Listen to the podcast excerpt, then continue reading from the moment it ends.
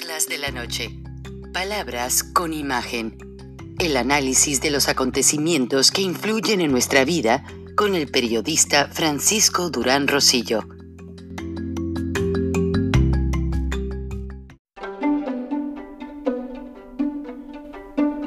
Frank Durán Rosillo eh, te saluda y los saluda a todos ustedes, su amiga María Celeste Raraz, para invitarlos a que se suscriban a mi canal de YouTube María Celeste Raraz, tal como mi nombre, donde les informo todas las semanas eh, sobre entrevistas que tienen un tema que ayuda a mejorarnos como personas y de paso son interesantes. Las pueden encontrar en mi canal de YouTube, así que los espero.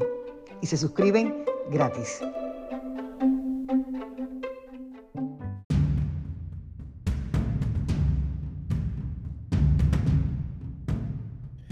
Mientras que el presidente Joe Biden puso un énfasis categórico en la reunión virtual para los 20 países que se preocupan por mejorar el medio ambiente, anunciando que va a hacer Estados Unidos todo lo posible con esos 20 países aliados por reducir el sobrecalentamiento global, sobrecalentamiento global, tras cuatro años de negligencias de su antecesor, Donald Trump, pues el presidente Biden dice que está tan interesado que va a tratar de mejorar el medio ambiente, no solo de Estados Unidos, sino en el mundo, antes de que termine la presente década. O sea, antes de que empiece el 2030, Estados Unidos va a tratar de mejorar todos esos problemas generados eh, por el sobrecalentamiento, usted lo sabe. Nada menos estamos en primavera y hoy nevó en ciertas partes cercanas a Nueva York. Y así está pasando en muchos lugares. Esas inundaciones en lugares que han sido áridos por años son resultado de todo ello. Y el presidente Biden invitó a todos los 40 líderes, perdón, había dicho 20, no, son 40 líderes en el mundo en estos dos días de la cumbre del medio ambiente a que regresen al, al acuerdo de París que se había firmado por el entonces presidente Barack Obama, del cual Donald Trump se alejó y se desistió, y algunos otros mandatarios le hicieron segunda. Y eso es lo que el presidente Biden está tratando. Dijo que es moral e imperativo y en cierta manera económicamente imperativo el momento de este perfil porque se necesitan posibilidades extraordinarias para mejorar en una rápida sesión en la que lo escuchaban sus homólogos de Japón, Canadá, Gran Bretaña y la Unión Europea, el presidente dijo que hay que hacer cortes a ciertas acciones que están contaminando el medio ambiente, pero acusó a China, India y Rusia que están haciendo nuevas emisiones contaminantes y que no se puede con esos gases en el medio ambiente que han llegado a tener un 50 a 52% en niveles supuestamente en los niveles más bajos, pero que al nivel de la al, al terminar esta década dice que va a ser difícil de comprometerse a encontrar estas metas en lo económico y en lo político, pero el presidente Biden anunció entusiasta que van a seguir sus recortes al medio ambiente para evitar que la contaminación siga creciendo. Mientras tanto, su homólogo mexicano, Andrés Manuel López Obrador, de acuerdo al periódico Reforma, no entendió de qué se trataba esta, esta cumbre de hoy en la que México participa. Lamentan la participación de AMLO en cumbre climática. Con su, con su participación en la cumbre sobre cambio climático, el presidente Andrés Manuel López Obrador evidenció que no entiende ni le interesa el tema. Consideraron los directores del Centro Mexicano de Derecho Ambiental, SEMDA, Gustavo Alanís, y de la Iniciativa Climática de México, ICM, Adrián Fernández Bramauntus. Y es claro que el presidente no, no entendió de qué se trataba la reunión, que minimiza al máximo los temas ambientales y particularmente los que tienen que ver con el cambio climático. Y no, lo no le hace caso a nadie de su equipo, dijo Alanís. Y lo hemos visto pues con las energías limpias.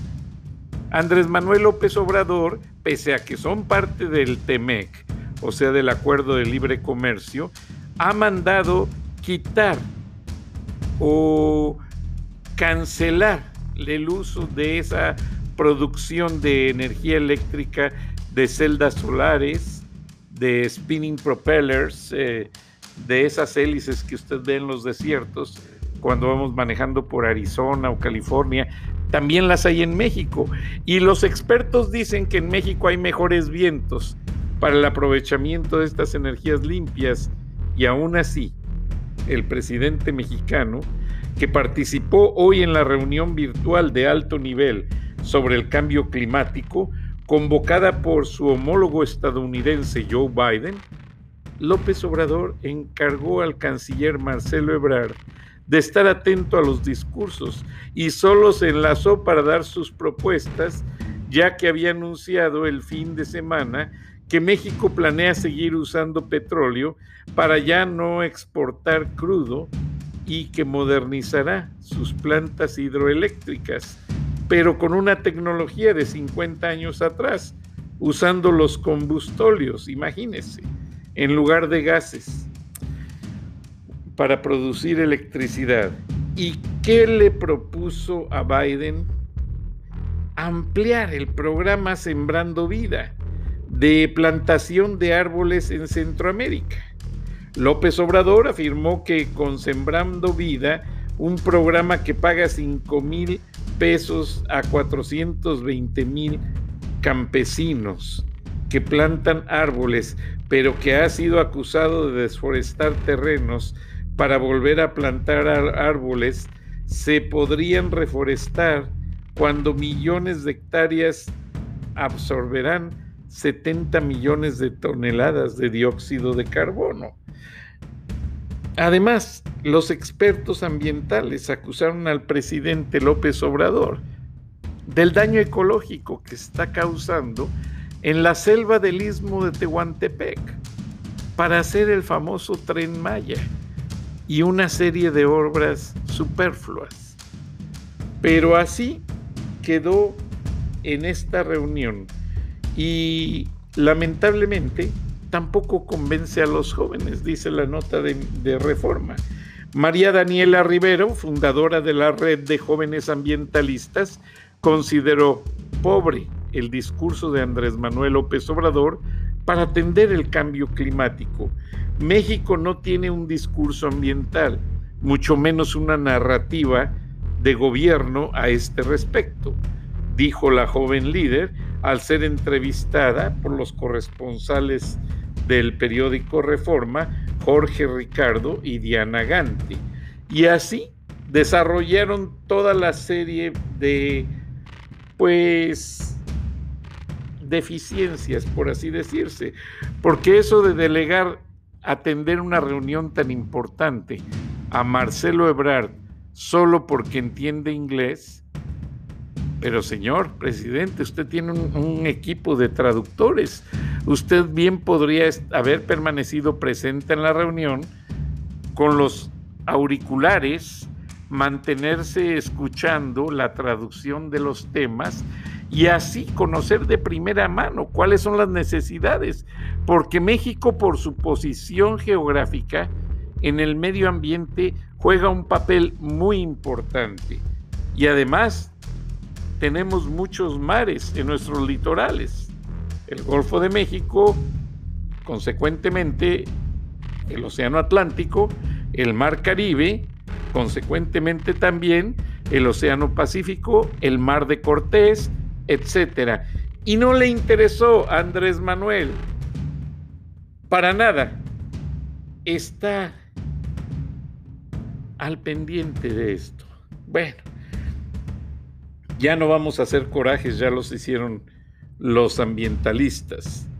Ahora, lo más aberrante de todo, porque dicen que el presidente Andrés Manuel López Obrador, junto con su equipo de la 4T, lanza hasta 65 mentiras al día, pues no solamente su renuencia a la reunión del medio ambiente, sino que endorsó el lanzamiento de unos spots publicitarios de su movimiento de regeneración nacional, Morena, que no llega ni a partido, contra el Instituto Nacional Electoral. Vamos a escuchar esta chatarra para que usted vea y genere conciencia de hasta dónde están llegando las cosas con la enfermedad de poder de López Obrador.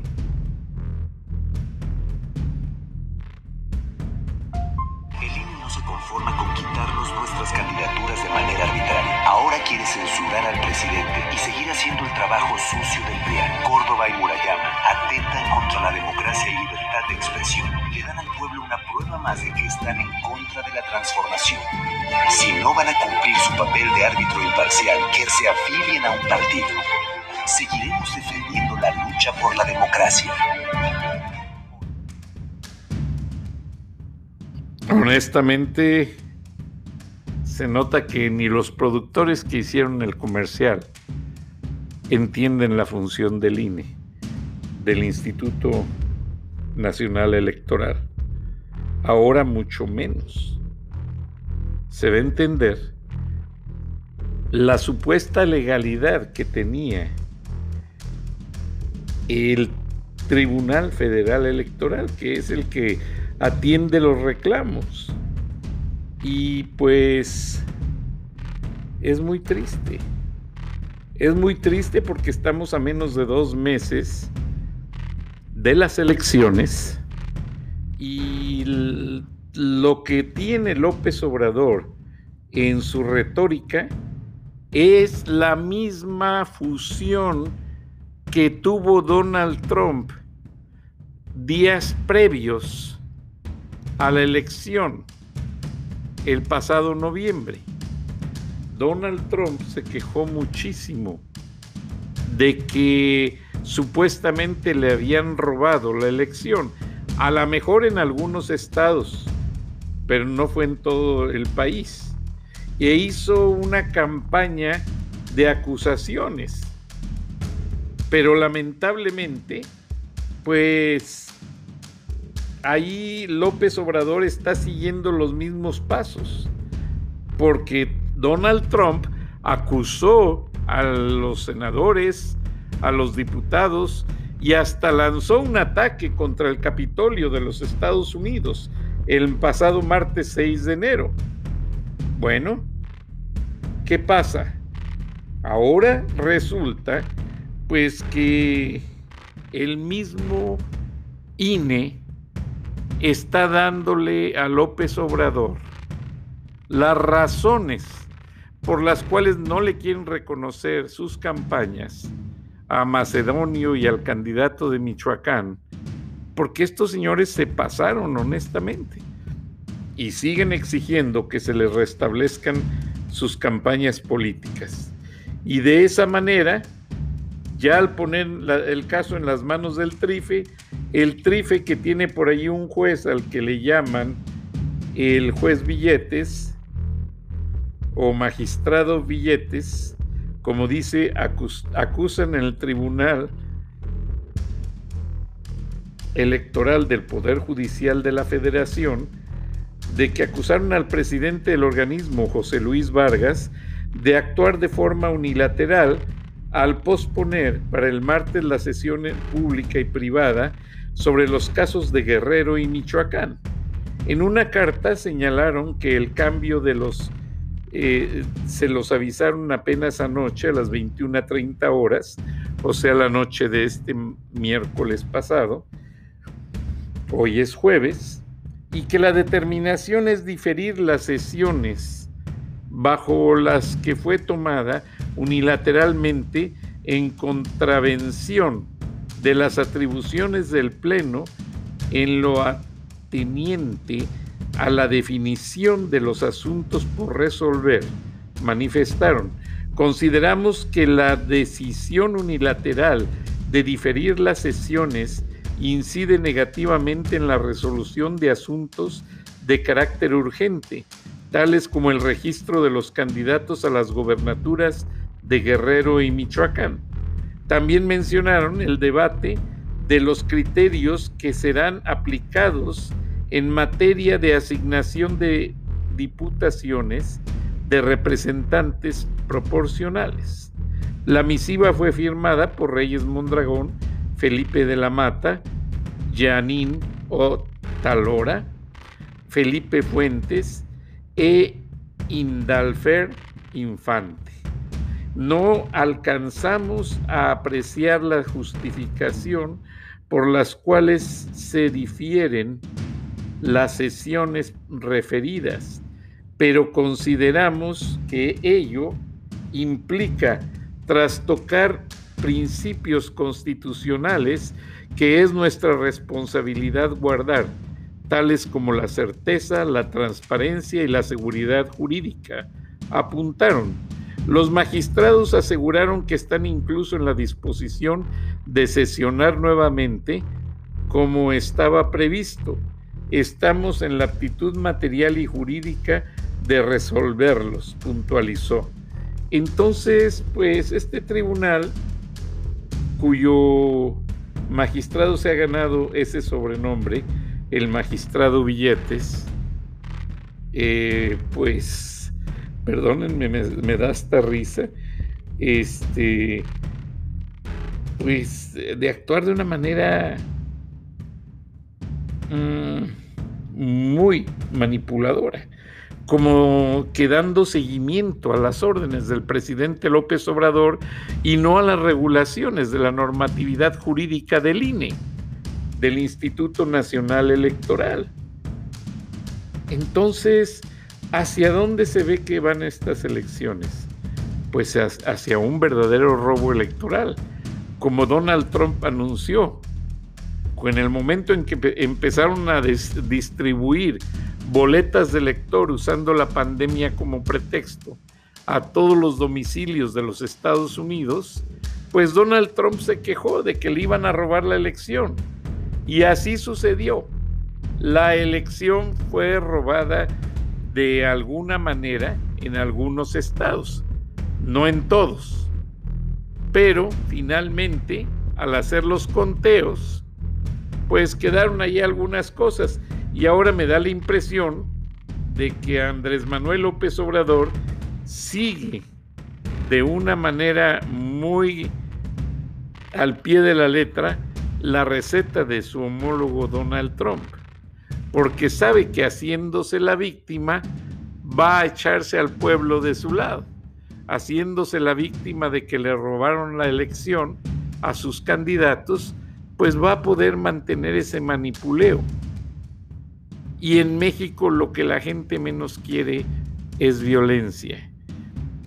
Y lamentablemente, con tanta presencia militar, pues la 4T tiene de su lado muchos aspectos de, o maneras de manipular, usando al ejército y a la Guardia Nacional, usando al narco, usando a las autoridades electorales del Tribunal electoral y pues Macedonio, que es un cacique, al igual que su homólogo de Michoacán, se van a encargar, se van a encargar detalladamente, pues de quedarse con, los resultados que ellos quieren para Morena. Ahora, ¿qué les interesa más? Los estados que están en, en renovar el, eh, gobernaturas, las diputaciones y senadurías tanto federales como locales. ¿Por qué razón? porque ahí ellos mantienen su poder dentro de México para sostener los cambios en las, en las legislaturas ordenadas sin quitarles una coma, como dijo López Obrador, en su gobierno. Y eso le va a garantizar su reelección. Aunque se vaya eh, a hacer una, es que una otra para ver si se queda en el poder. Por favor, esos son los mismos cuentos de Hugo Chávez y, de Nicolás Maduro. Eso es una de las cosas más aberrantes. Ahora, hay una líder de apellido vizcaíno que quiere tener a Colima dentro de la izquierda. Vamos a escucharla porque ha dado a entender que realmente tiene dentro se fue incrementando la pobreza, en el que se fue incrementando la inseguridad, de este círculo en el que fuimos teniendo gobiernos insensibles ante las necesidades de la mayoría de la población y de cómo nos necesitamos todas y todos para reconstruir nuestro Estado. Y ese nos necesitamos todas y todos es, sí, por supuesto, quienes pensamos eh, con principios de izquierda, quienes fuimos formados de esa manera, pero también quienes no sabiéndose o no identificándose de izquierda, de derecho, de derecho, de centro, tienen el compromiso por aportar algo para recuperar Colima. Y creo que este sentimiento, este deseo, este sentido de amor por nuestra tierra de pertenencia es el que nos está uniendo a las y los colimenses y es el que nos va a llevar al triunfo el próximo 6 de junio. Sí, mira, yo fui secretaria de Desarrollo Social. La verdad es que no me arrepiento porque pude conocer de dentro las fallas, las debilidades de este gobierno y ahora tengo la certeza de que vamos a poder resolver también los problemas del gobierno estatal, porque ya tuve la oportunidad de participar en un gobierno municipal, en un gobierno federal y también en un gobierno estatal. Yo llego como secretaria de Desarrollo Social ante una propuesta del gobernador de hacer un gabinete incluyente en el que se invitó a diferentes personajes que participaban desde la derecha, desde la izquierda, con el acuerdo de que se respetaría nuestra militancia y nuestra ideología Justo por eso me invitan a desarrollo social, porque la izquierda siempre se ha caracterizado por tener los mejores programas en materia de desarrollo social. Ya en el gobierno, pues resultó que todo era completamente distinto, que no se nos permitió, o, al menos en mi caso, proponer o avanzar en ninguna de las propuestas de acciones y de programas que eh, se habían hecho para el estado de Colima. Y entonces al cabo de un año yo decidí renunciar me, quedó claro que en la medida que yo siguiera en la Secretaría de Desarrollo Social, al no coincidir con mi formación y con mis principios y con mis valores e ideología, pues yo le hacía daño a Colima en ese gobierno porque no iban a permitir que se ejerciera ningún recurso ni que se activara ningún programa, solo porque yo estaba ahí y porque siempre me vieron como una rival eh, política. Yo seguía militando en la izquierda, me uní al movimiento de regeneración nacional, cosa que ya venía haciendo incluso desde, estando en el gobierno, porque, insisto, nunca renuncié a mi militancia. Y al final, pues ahora eh, me doy cuenta de que ese paso por ahí, no me arrepiento, insisto, porque yo lo hice con la mejor intención de abonar cosas positivas a mi estado. Ahora ese paso por ahí me permite tener la tranquilidad de que sé cuáles son las debilidades de los gobiernos estatales o al menos del nuestro y sé también cómo vamos a poder atenderlas. Ahora, yo siento, y voy a hacer una pausa, yo siento que esta mujer, Indira Vizcaíno, pues básicamente pagó porque Reforma le publicara esa entrevista. La siento muy tendenciosa hacia el lado morenista yo esperaba que hubiera un debate ahí con los otros candidatos y no. Simplemente ella sale hablando de por qué se lanza para candidata a gobernadora del estado de Colima. Ahora el estado de Colima también ha sido eh, punta de lanza de muchos caciques y así una gran cantidad de estados. Y estas elecciones se esperan ser de lo más aguerridas, por así decirla, el, de así decirlo, electoralmente hablando en México, porque no hay de otra. no se ve una oposición definida. Ni PRI, ni PAN, ni PRIAN, ni PRD, ni nadie de los partidos han logrado definirse de una manera firme contra Morena y sus partidos satélites. Los partidos satélites de Morena son tanta mayoría que pues con esos, aunque aparecieran solamente esos en la boleta, pues ya lograban. La gente está tan cansada de los logos del PRI, PAN, PRD, que se van a dejar ir por los partidos satélites de Morena. Y eso pues realmente viene a ser una falla que va a tener consecuencias. Ahora, yo honestamente siento que mucha gente va a vencer el abstencionismo, van a ir a votar, pero todavía no saben por quién. Todavía no están definidos. Todavía no se sienten convencidos qué candidato, qué candidata les puede dar realmente el mejor resultado. Y es allí donde los líderes de una organización que se llama Frena, Gilberto Lozano, les ha ofrecido la orientación de darles cuál es el candidato menos peor. Gilberto Lozano dice que su organización no es política. Ellos no buscan ningún partido, ninguna posición política, pero sí quieren orientar a la gente haciéndole saber cuál es el candidato menos peor para votar en esta elección. Si usted busca el sitio de Frena, frena.com, ahí podrá encontrar estado por estado cuáles son los candidatos menos malos, el cochinómetro y una serie de comentarios del mismo Gilberto Lozano que le hace ver con una retórica pautada y definida con hechos qué es lo más peligroso de las acciones de Morena. Porque no solamente ha sido que hicieron los fideicomisos, que dejaron a los niños con cáncer sin medicamentos, que quitaron las guarderías, que quitaron las ayudas a las mujeres abusadas. No, todavía hay mucho más. Y que se le está dando cada día más fuerza al ejército, precisamente porque lo que quiere López Obrador es mantener esa dictadura que siempre ha buscado, como la tuvo Fidel Castro, como la tuvo Rafael Correa, como la tiene, la tuvo Hugo Chávez y ahora la sostiene eh, Maduro, y así.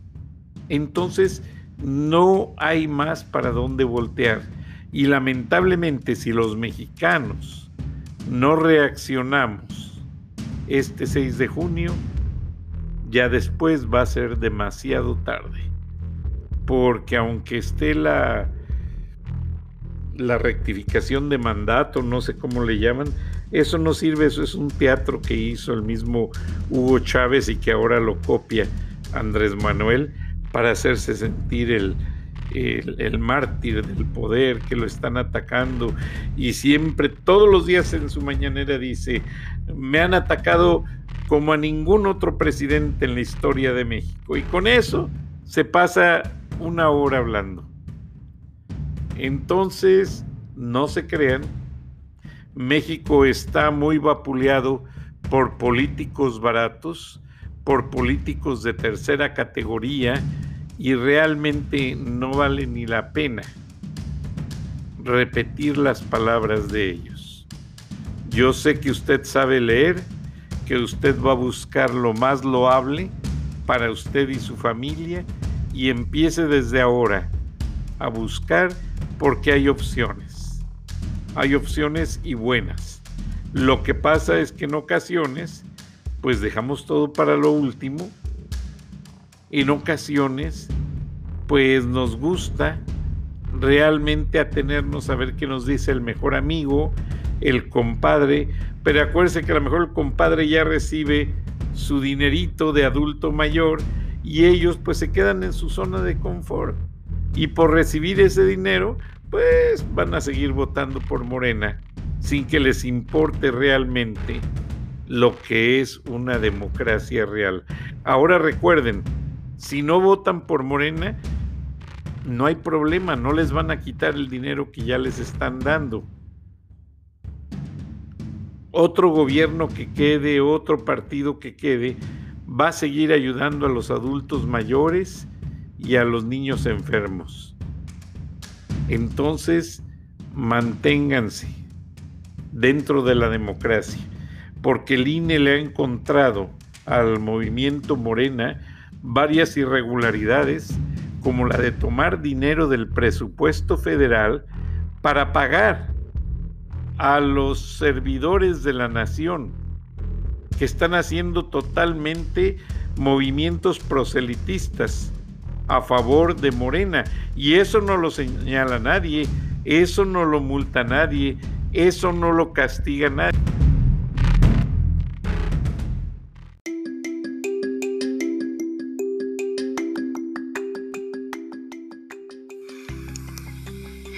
Escuchaste el análisis de la noticia, transparente como el agua, con el periodista Francisco Durán Rosillo